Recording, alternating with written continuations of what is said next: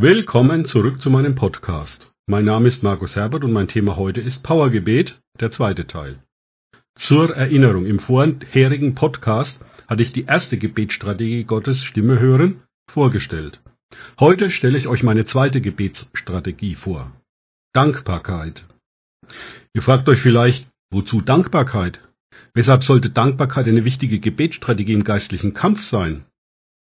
Jesus sagt in Matthäus 15, 18 ganz klar, was aber aus dem Mund herausgeht, kommt aus dem Herzen hervor, und das verunreinigt den Menschen.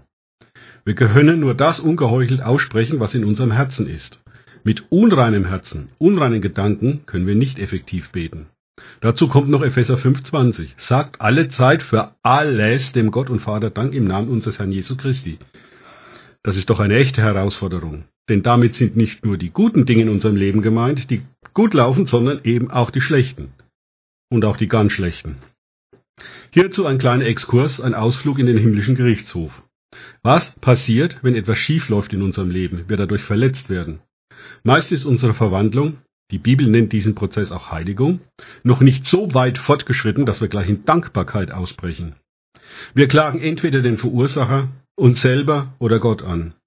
Gott deswegen, weil er das zugelassen hat. Dummerweise steht in Matthäus 7,11, richtet nicht, damit ihr nicht gerichtet werdet. Genau das tun wir aber, wenn wir anklagen. Somit entsteht jedes Mal, wenn wir so etwas tun, eine Anklageschrift im himmlischen Gerichtshof.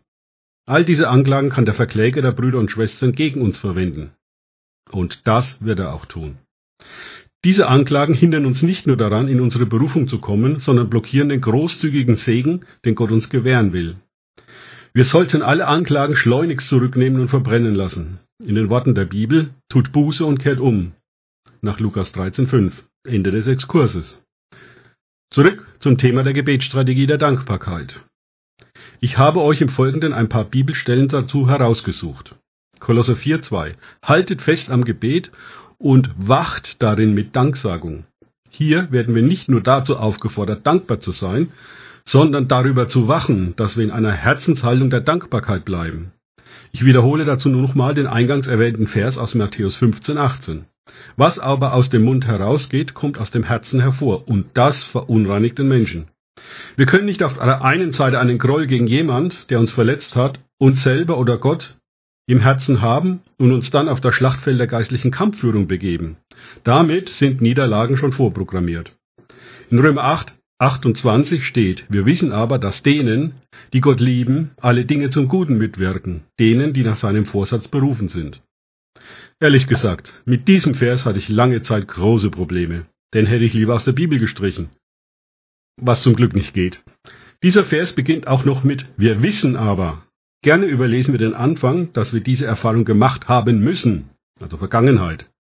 Meine Seele wurde oftmals verletzt, ein paar Mal davon sehr tief. Was kann ich dagegen tun? Ich muss unbedingt mit dem Vater Jesus Christus und dem Heiligen Geist darüber reden. Unbedingt. Daran führt kein Weg vorbei. Oftmals stellt sich uns auch erst mit einigem zeitlichem Abstand heraus, wozu das Ganze gut war. Vor allem brauche ich ein Maximum an Trost vom Heiligen Geist.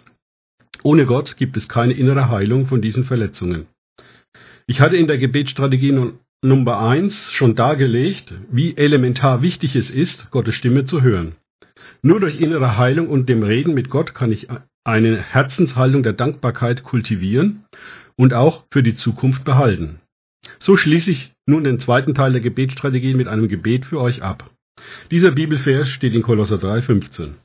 Und der Friede des Christus regiere in euren Herzen, zu dem ihr auch berufen worden seid, in einem Leib. Und seid dankbar.